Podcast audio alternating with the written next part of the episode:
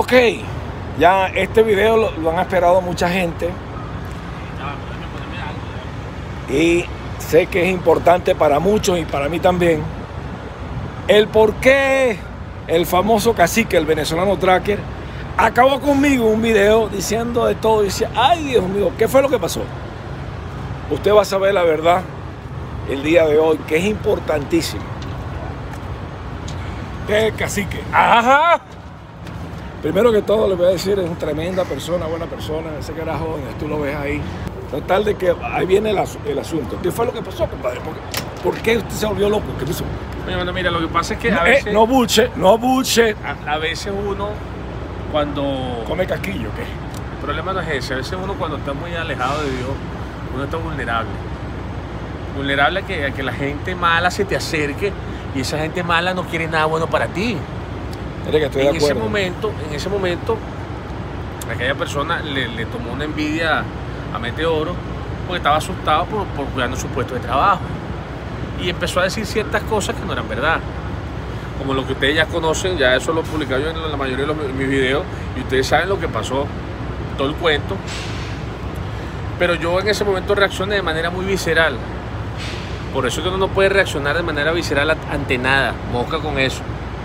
Entonces yo me dejé llevar por ese momento porque me sentí traicionado, porque Meteoro yo lo consideraba mi amigo en, en esa instancia, y me sentí traicionado completamente. Yo, coño, ¿cómo es posible que, mi amigo Meteoro me haya, me haya tirado para la calle de esa manera? Yo dije, no, no puede ser. Y empecé a, no indagué de la manera correcta, sino que confié en la palabra que me estaba diciendo la otra persona.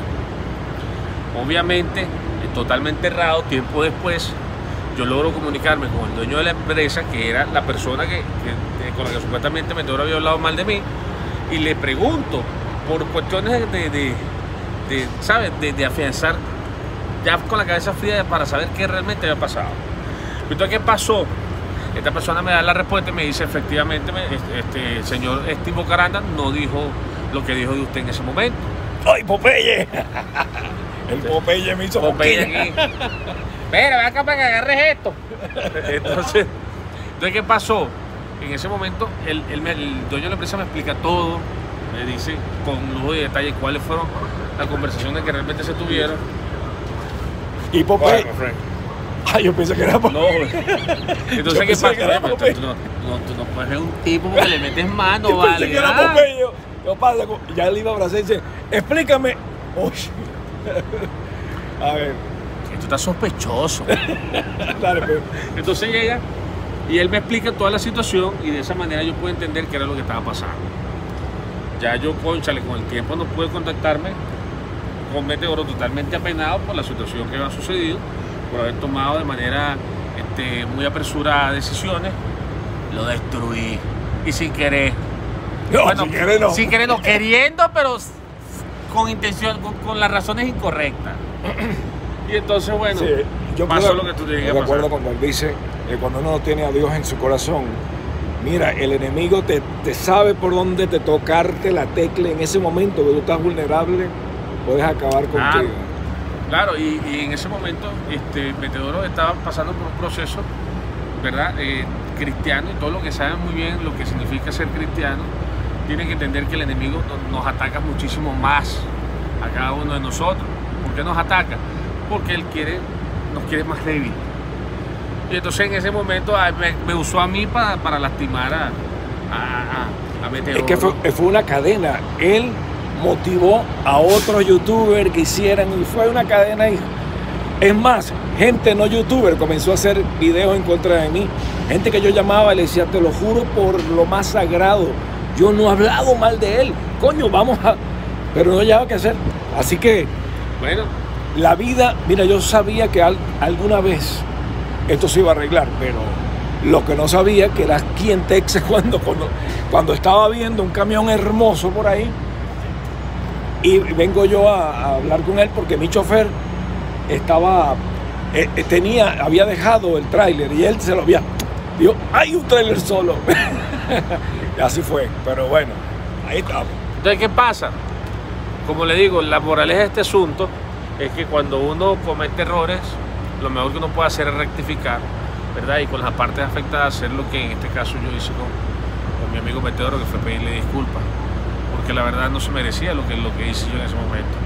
Entonces ahí fue donde yo, digamos, me sentí un poco más, me sentí un poco más triste y por eso mi canal Eso como tal bajó in- in- inmediatamente bajó la cantidad de videos que hice no me dio ánimo más de, hacer más videos porque sentía que había hecho algo malo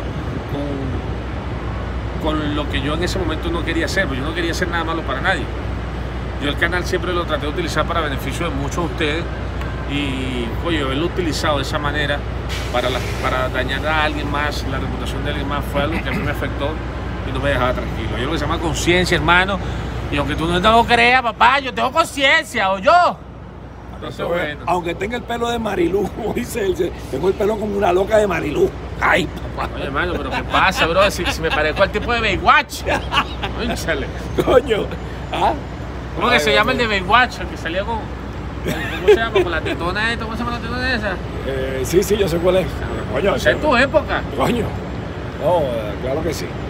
Bueno, total de señores, los que no querían ver la hermandad, los que no quieren ver a la gente unida, señores, les digo honestamente, no hay más poderoso que Papá Dios, Es correcto.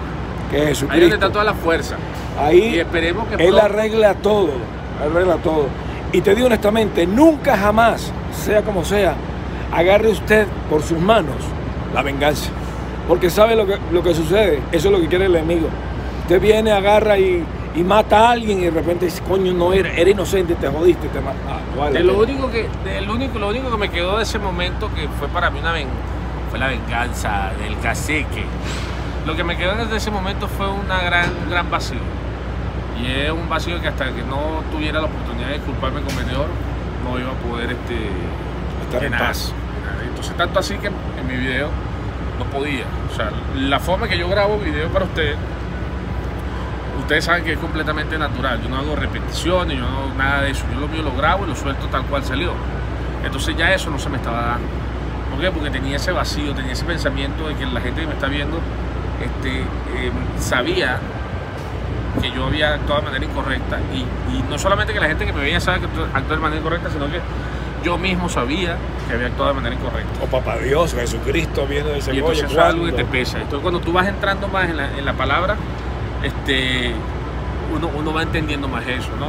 Yo soy el mismo de siempre, el chalequeador nato. Pero el chalequeador nato ahora regido y mandado por las leyes de, de nuestro Señor Jesucristo y, y de Papá Dios. Quiero, que, quiero decirle algo de verdad, de corazón. Este hombre, cuando tú hablas, él es muy normal, él es un actor. Y, y- y quiero que sepa de que cuando tú te metes en un personaje, tú tienes que, que- que tratar de, que, de, de darle vida a ese personaje. Este personaje, eh, ¿cómo es este personaje? ¿Qué edad tiene? Esta. Eh, es bueno, bueno, es chalequeador.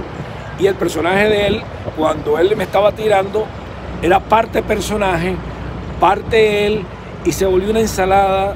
Y él en la vida real, yo no creo que sea capaz de hacerlo. Eh, A nivel del personaje, tú, tú puedes soltarlo, ¿ves? Sí, porque el personaje es como una, como una marioneta. A veces este, todas las personas tenemos, eh, ya ahorita le voy a hablar como, como el venezolano, como, no como el venezolano, sino como, como cacique. Nosotros tenemos una, una capacidad, este, digamos, limitada de expresar lo que sentimos, porque nosotros mismos la limitamos. Escuchen la voz, hasta diferente se escucha.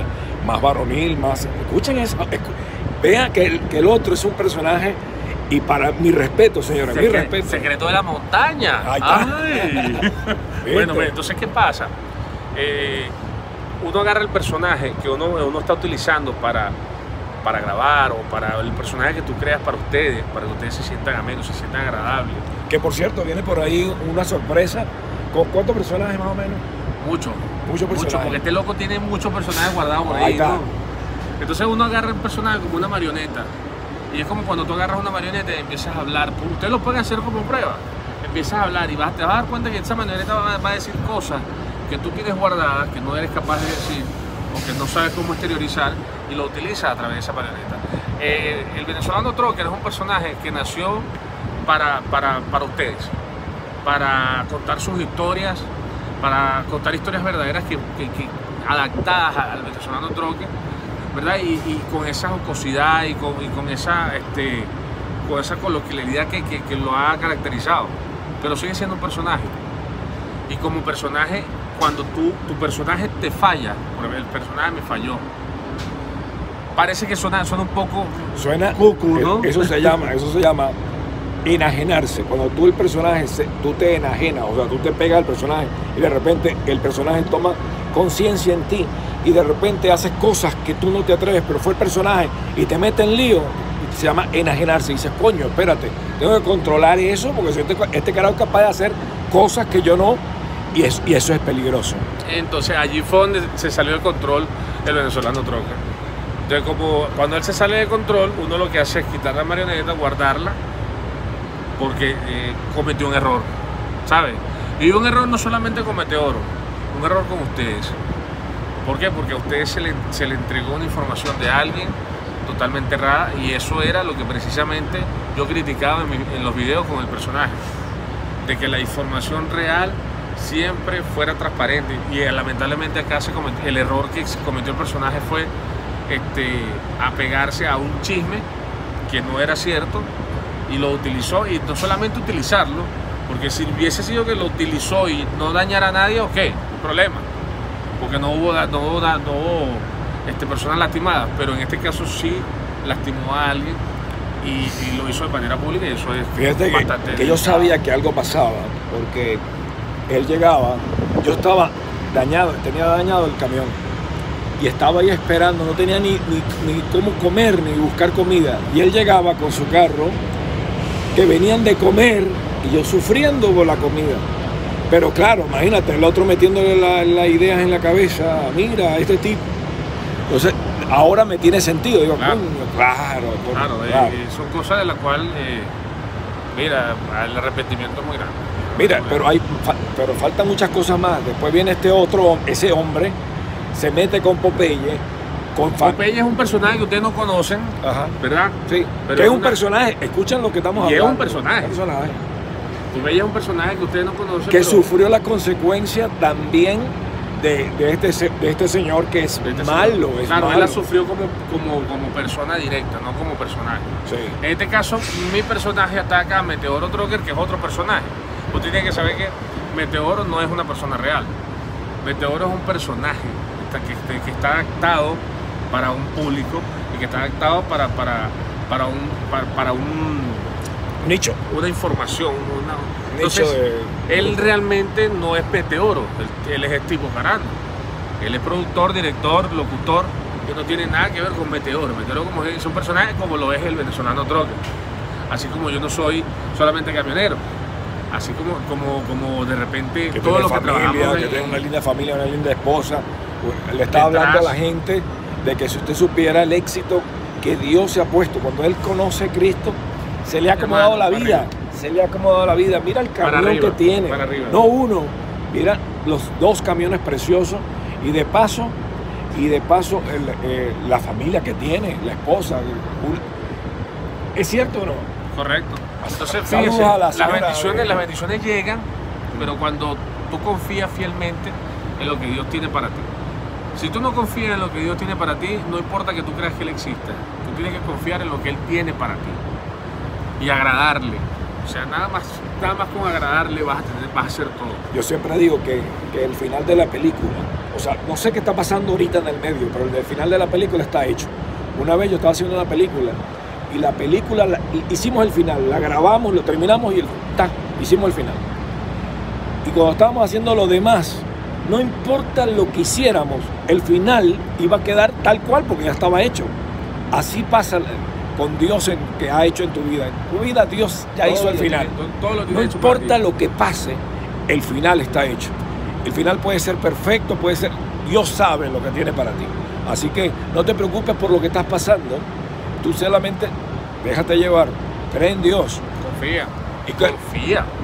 Confía. Y sobre todo lo más importante, para quienes no lo saben y quieren indagar un poquito más sobre el tema, no, no se trata de, de- de aquella gente que anda con la Biblia.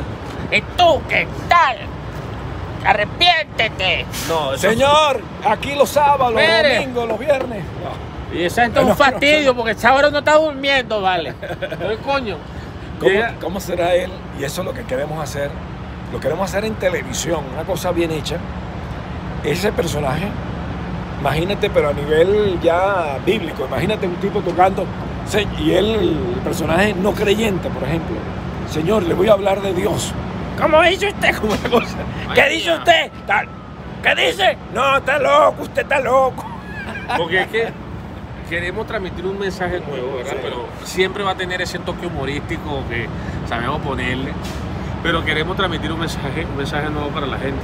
Para que más o menos entienda lo que significa la aceptación de Cristo en tu corazón. Lo primero, aceptar a Cristo en tu corazón. O sin eso no tienes nada. Él es, él es el pasaje o Él es, digamos, la vía para tú poder llegar a Dios. Entonces, ahí vamos a estar explicando muchos temas importantísimos, eh, porque hay mucha gente que confunde lo que es ser cristiano con, con- con lo religioso. Y yo no soy religioso ni quiero, Dios me permita jamás nunca ser un religioso. Es una relación entre Es tú una y relación, Dios. sí. una relación. No necesitas vestirte de una forma, no necesitas este, a- hablar de una manera, no necesitas, no, no. Es la relación tuya con Jesús y con Dios. Amén, hermano, gloria a Dios. Ay, perdón. ¿Y ahora qué? Oye, esta compañía, no digo nada, solamente piénsalo bien antes de. No digo nada. Ven para acá. Ni se te ocurra, brother. Porque lo que va a pasar es rocha. Ni se te ocurra, solamente digo, panita, Hermano querido, cuídate. señores, Y estamos pendientes porque por ahí venimos con un material bueno para que coño, chamo, para pasarla chévere. si estás en Miami vas a ver por un canal importante las locuras de este hombre con su esposa, conmigo, y bueno, vamos a ver si van a ver cosas La extraordinarias. cosa viene buena, ¿ah? Chao, compadre. Chao, hermanito. Vaya. Chao. Fíjate que ahora él se queda aquí, pero yo sigo, sigo rodando a mí. Chao, compadre. Chao, compadre. Ahí está, vámonos. Señoras y señores, el hombre se los aclaró. Jamás me he metido con ni él ni con nadie, no me atrevo. Porque el que habla mal, Señor, le va mal. Así que cuídense. Vayan con Dios y sean grandes de corazón. Saludos de Meteoro Toque, aquí a través de Meteoro Show. Miren esto, qué belleza de camiones.